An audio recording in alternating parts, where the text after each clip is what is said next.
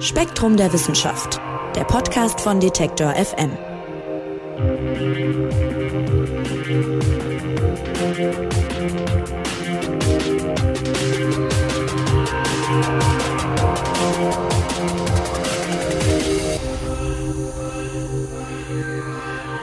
Verfolgt ihr gerade die Olympischen Spiele in Tokio? Dann seid ihr hier genau an der richtigen Adresse und damit erstmal Hallo und herzlich willkommen zu einer neuen Ausgabe von unserem Spektrum Podcast. Mein Name ist Marc Zimmer.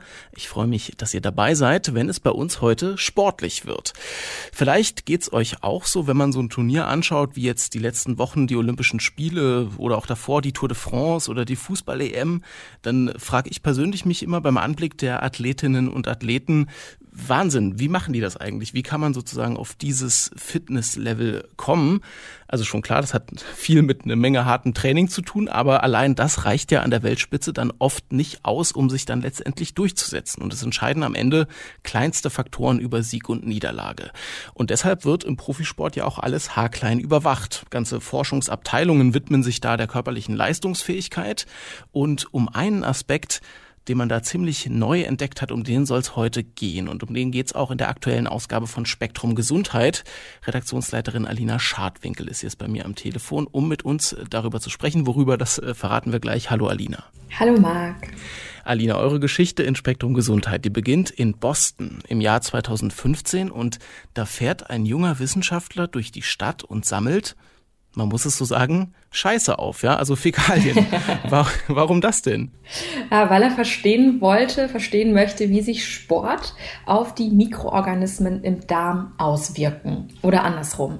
Also man darf es jetzt aber sich nicht so vorstellen, dass der Mann nicht einfach irgendwie Haufen vom Bürgersteig geglaubt hat oder so, ja, sondern also der hat schon gezielt Stuhlproben von Menschen eingesammelt, die am Boston Marathon teilnehmen wollten, also eben Läuferinnen und Läufer und dann aber auch von nicht Nichtläufern, äh, unter anderem tatsächlich auch von Arbeitskollegen. Und ähm, nach dem Lauf hat er dann eben seine Versuchspersonen wiederum gebeten, nochmal Material abzugeben, also nochmal aufs Klo zu gehen und ihm eine Stuhlprobe zu geben, um dann zu gucken, inwiefern ähm, haben sich denn diese Bakterien, die in, im Stuhl stecken, verändert. Also hat sich da an der Zusammensetzung was getan. Und ähm, das Ergebnis war dann tatsächlich eine der ersten Studien, die den kausalen Zusammenhang zwischen der Gemeinschaft von Mikroorganismen im Darm und der sportlichen Leistung untersucht haben. Hm, Fachterminus für das Ganze ist Mikrobiom. Was mhm. meint das denn genau? Ja, also auf auf und in unserem Körper wimmelt es an Billionen von Mikroorganismen. Also es sind Bakterien, Viren, aber auch andere Kleinstlebewesen.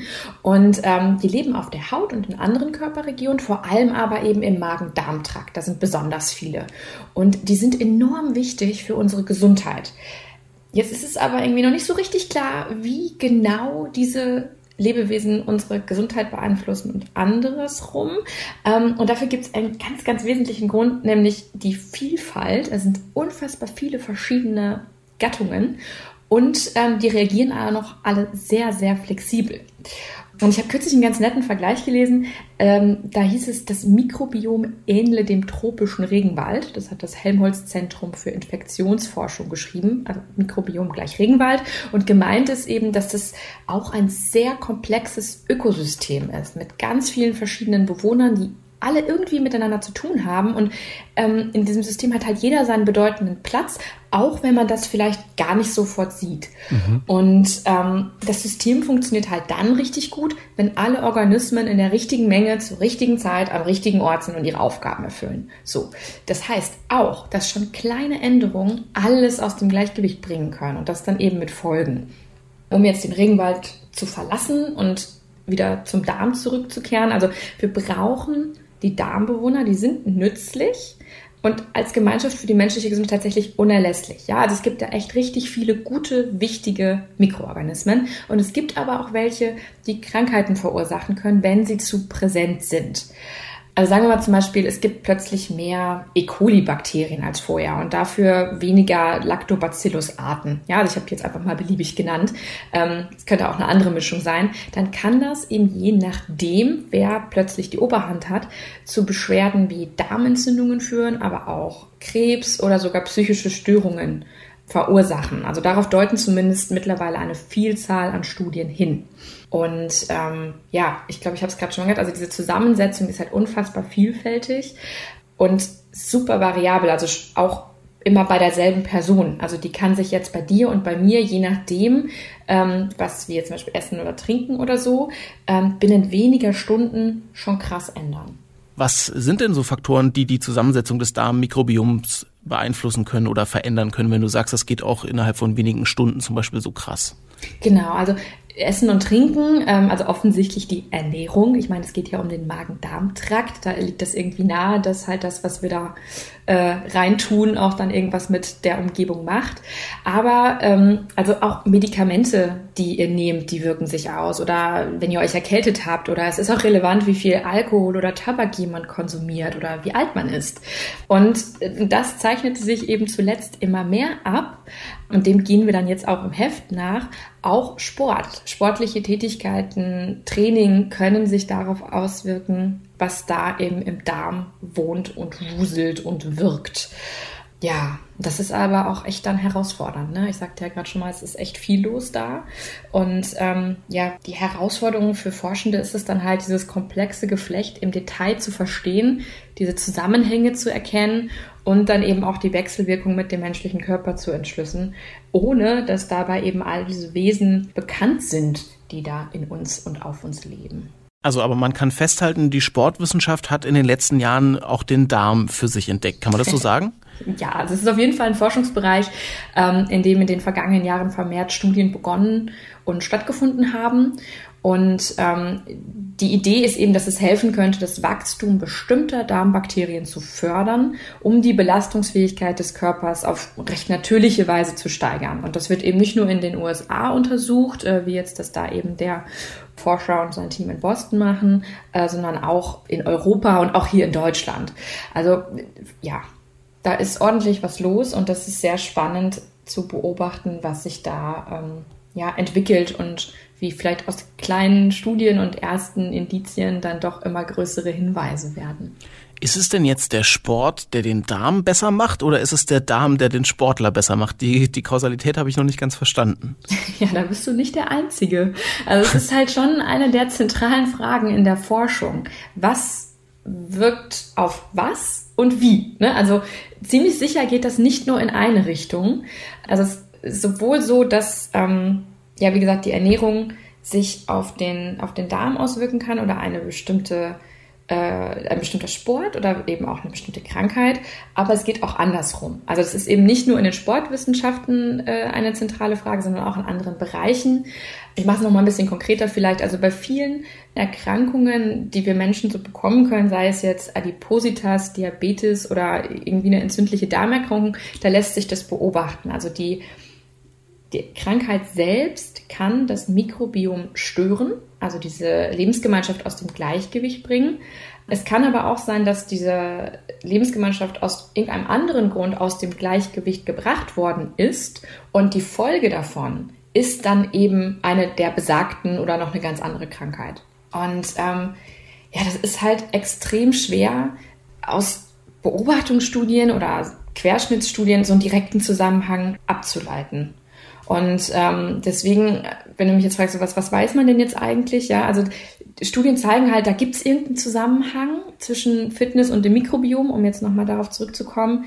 Aber es ist halt sehr häufig wohl doch eher eine Korrelation und eben noch nicht sehr häufig ein kausaler Zusammenhang, der da aufgezeigt worden ist ich zitiere dich mal kurz, wenn da im Darm so viel los ist, wie du gerade gesagt hast, äh, wie untersuchen Forscherinnen und Forscher denn diese Zusammenhänge? Das ist ja dann wahrscheinlich wahnsinnig kompliziert und äh, mhm. vielleicht auch mal kleiner Ausblick, welche Ergebnisse hat man bisher so erzielt? Ja, das ist tatsächlich kompliziert, weil, wie gesagt, es geht halt um Milliarden Lebewesen und dann eben ganz, ganz, ganz, ganz, ganz, ganz viele verschiedene. Und um zu wissen, was passiert, möchte ich ja erstmal eigentlich wissen, wer agiert denn da? Das heißt, ähm, ich muss die Bewohner im Darm irgendwie identifizieren. Und ähm, das wollen Forscherinnen und Forscher eben machen, indem sie das Erbgut mit einer Methode namens äh, Gensequenzierung entschlüsseln. Und dafür wird die Bakterien-DNA direkt aus einer Probe gewonnen, die ähm, bürokratisch formuliert aus dem üblichen Lebensraum stand. heißt im Fall von Darmbewohnern, man analysiert, wie der engagierte Forscher aus Boston, Stuhlproben, also Fäkalien. Ja, und aus diesem resultierenden DNA-Muster können die Forscher dann eben ablesen, welche Bakterien in der Probe enthalten sind und wahrscheinlich dann auch im Darm enthalten waren. Das Gute ist, dass diese Verfahren in den vergangenen Jahren günstiger geworden sind und gleichzeitig viel genauer. Das macht die Arbeit halt deutlich leichter als jetzt noch vor zehn Jahren zum Beispiel. Aber es ist halt trotzdem eine sehr, sehr umfassende Aufgabe, weil Forschende den genetischen Code von hunderten Organismen gleichzeitig sequenzieren müssen. Also ja schon in so einem kleinsten Probe ähm, sind ja Millionen Bakterien und Viren und sonstiges. Und die wiederum sind ja aber auch nur eine Stichprobe von der Gesamtheit. So, ne? Ähm, also ich sehe irgendwie nie das Ganze und doch nur ein bisschen und dieses bisschen aber ist schon unfassbar viel. Ja, und das Beeindruckende oder was ich sehr beeindruckend finde, ist halt, dass sich aber eben weltweit zahlreiche Gruppen dieser Herausforderung stellen und die sind echt hartnäckig am Forschen und sehr ausdauernd dabei. Und den verdanken wir eben auch die ersten Ergebnisse. Also mehrere Studien zeigen zum Beispiel, dass körperliche Fitness und Ausdauer mit einer größeren mikrobiellen Vielfalt vorhanden sind. Und das war sogar selbst dann der Fall, wenn man gewisse Störfaktoren wie zum Beispiel die Ernährung berücksichtigt hat und rausgerechnet hat.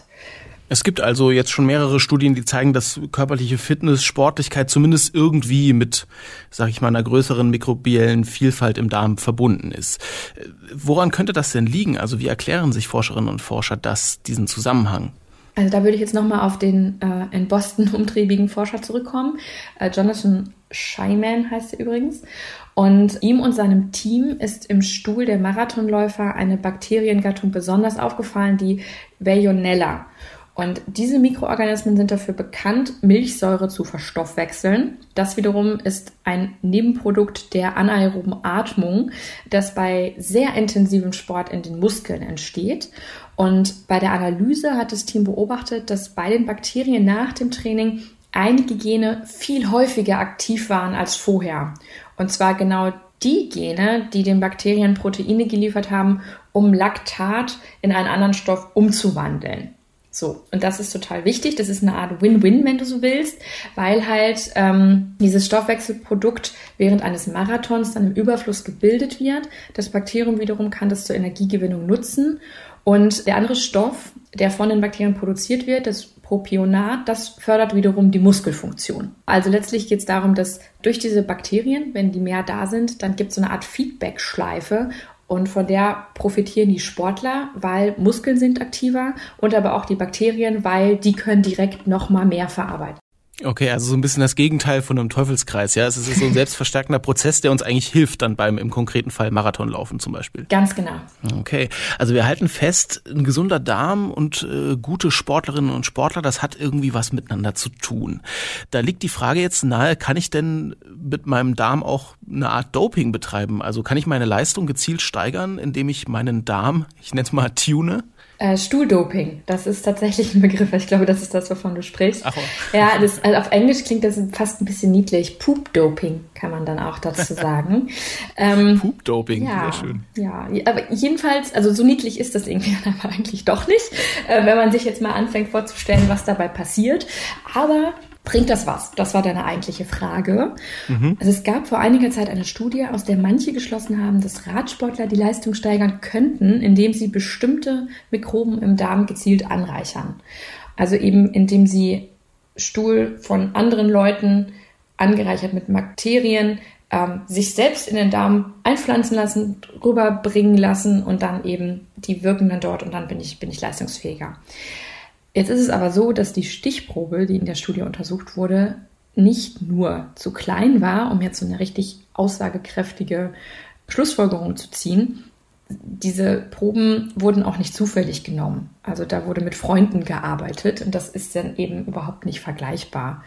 Das Ergebnis ist nicht belastbar, was damals rausgekommen ist. Gleichzeitig ähm, ist es noch zu früh, um auszuschließen, dass sich mit so einer Stuhltransplantation jetzt die Leistung nicht doch steigern lässt. Also es gibt eben auch Versuche mit Stuhltransplantation in anderen medizinischen Bereichen. Das ist sehr häufig sehr schief gegangen. Da ging es den Leuten dann schlechter als vorher. Und es gibt aber auch Untersuchungen, die darauf hindeuten, dass wenn dann die Mischung stimmt, man da doch irgendwie auch gewisse Leiden lindern kann. Krass. Stuhltransplantation, ne? Genau, genau. Aber ich meine, selbst, selbst wenn das geht, also ich frage mich tatsächlich, wie viele das ernsthaft in Erwägung ziehen, weil das ist ja. schon irgendwie ein bisschen unappetitlich. Durchaus. Ja, andererseits, ich meine, ja, andererseits, ich meine, wenn ich jetzt Leistungssportler bin, dann steht der mögliche Erfolg womöglich über allem. Also ich, ich weiß, also ich laufe sehr gerne und mache gerne Sport und setze mir Ziele, aber ich weiß nicht, wie es dir geht, aber bei allem Ehrgeiz, den ich dabei an den Tag lege, also ich glaube, ich bin nicht getrieben genug, um mir Fremdstuhl einpflanzen zu lassen. Aber ja, da geht's mir ähnlich. Aber ich glaube, wahrscheinlich sind wir auch eben auf einem Leistungsniveau, wo man auch durch andere Sachen äh, von einer App bis zu ein paar neuen Schuhen oder irgendwie, ähm, was weiß ich, irgendwelche anderen Gimmicks dann doch noch was rausholen kann. Aber wenn man, ich weiß nicht, wenn man vielleicht an der Weltspitze angekommen ist und sagt, ich habe alles ausgereizt, ähm, dann muss es vielleicht auch äh, Stuhldoping sein. Aber kommen wir vielleicht mal so zu ja dir und mir auch. Also dieses Verständnis der Zusammenhänge von Darmmikrobiom und Sportlichkeit, das muss ja nicht nur Spitzensportlern helfen, sondern kann eben auch für die breite Bevölkerung wichtig sein, schreibt ihr in Spektrum Gesundheit. Äh, inwiefern denn? Hast du mal ein Beispiel? Also ich finde ja erstmal zu wissen, dass sich Sport auf die Prozesse im Darm auswirkt, das ist eine interessante Erkenntnis. Ne? Also ähm, für konkrete Tipps ist es vielleicht noch zu früh, aber langfristig könnte es halt schon darauf hinauslaufen, dass manche dann für sich entscheiden, ihre Leistungsfähigkeit mit Hilfe von Probiotika als Nahrungsergänzungsmittel zu steigern. Mhm. Ganz kurz, den meisten von euch werden äh, Probiotika ein Begriff sein, aber das sind halt Produkte, in denen lebensfähige Mikroorganismen stecken also man schüttet neue Bewohner in den Darm, um jetzt nochmal den Vergleich mit dem Regenwald zu ziehen. Das ist so, als würde man eine Ladung Affen, Blumensamen oder Insekten in den Regenwald bringen, um die Dynamik vor Ort zu verändern. Und wie sinnvoll das ist, sei es Regenwald oder Darm, das ist aber überhaupt nicht abschließend geklärt. Ja, also weder ob das gut ist, noch ob das wirklich beziehungsweise langfristig was bringt, weil da einfach ganz viele verschiedene Faktoren eine Rolle spielen und aufeinander wirken. Das gesagt, es gibt Hinweise darauf, dass bestimmte Probiotika den Hormonspiegel normalisieren oder eben die Anhäufung von Laktat, das hatten wir gerade, äh, im Muskel reduzieren oder aber auch wichtige Neurotransmitter regulieren. Oder aber, dass sie dabei helfen können, dass so entzündungshemmende Bakterienstämme stimuliert werden, geschädigten Muskeln zu helfen, sich zu erholen. Diese Beispiele habe ich jetzt genannt, weil es gibt eine Übersichtsarbeit, für die ein Team zahlreiche Studien verglichen und ausgewertet hat. Und das ist dabei rausgekommen. Gleichzeitig stellen die Autoren klar, dass das alles noch gründlich zu prüfen ist. Ja, das gibt Hinweise darauf. Es lohnt genau in diesen Fällen nochmal genauer hinzugucken. Aber wir sind noch weit davon entfernt zu sagen, nimm jetzt Mischung XY und dann läufst du die 10 Kilometer eine Minute schneller als vorher. Deshalb sagen auch viele Forscherinnen und Forscher Vorsicht vor falschen Schlüssen. Also da ist zwar was, aber die genauen Zusammenhänge, das hast du ja gerade auch schon beschrieben, sind eben noch unklar. Vielleicht können wir darauf nochmal so kurz ein bisschen eingehen. Was ist denn das Problem an den bisherigen Studien und was müsste vielleicht gemacht werden, um das besser zu klären? Ja, es gibt bislang viele kleinere Studien, also mit so Probandenzahlen, weiß nicht, 15, 40, 100 Leuten oder so. Ähm, oder halt viele Studien auch, die dann die Veränderung nur in einem sehr kurzen Zeitraum betrachten. Das sind mal Tage, mal Wochen, mal Monate, aber jetzt eben nicht Jahre, ja. Zudem sind es sehr häufig noch Tierversuche. Also äh, ich habe jetzt gerade schon mal von Probanden gesprochen, aber ähm, auch mit Tierversuchen, da geht es dann viel um Tests an Mäusen zum Beispiel. Und insofern wäre es in einem ersten Schritt überhaupt erstmal hilfreich, wenn man mehr Studien an verschiedenen Tieren hätte, die in ihrem Darm natürliche und auch schon komplizierte Mikrobiome haben. Das sagen Forschende. Und irgendwann muss man dann eben auch gezielt umfassende Studien an Menschen machen. Und zwar Studien, die so klar aufgebaut sind, dass sich Störfaktoren wie die Ernährung oder andere Lebensmuster oder der Wohnort oder was auch immer rausrechnen lassen, um eben genau aufzeigen zu können, dass es keine Korrelation ist, sondern eben ein kausaler Zusammenhang. Und diese Bostoner Studie, die ist schon ein ganz gutes Vorbild. Die hat auch ihre Schwächen, aber die geht da schon, schon sehr klar hin. Und du hast es gerade selber gesagt, das war 2015, als der Mann losgezogen ist und es braucht dann einfach seine Zeit. Und das heißt, das ist jetzt auch nichts, was wir morgen klären können, sondern es ist ein Thema, ein spannendes Thema, was uns tatsächlich noch die nächsten Jahre begleiten wird. Alina, lass uns zum Abschluss nochmal auf die Olympischen Spiele zurückkommen. Auf dem Niveau entscheiden ja wirklich oft Kleinigkeiten über Sieg und Niederlage.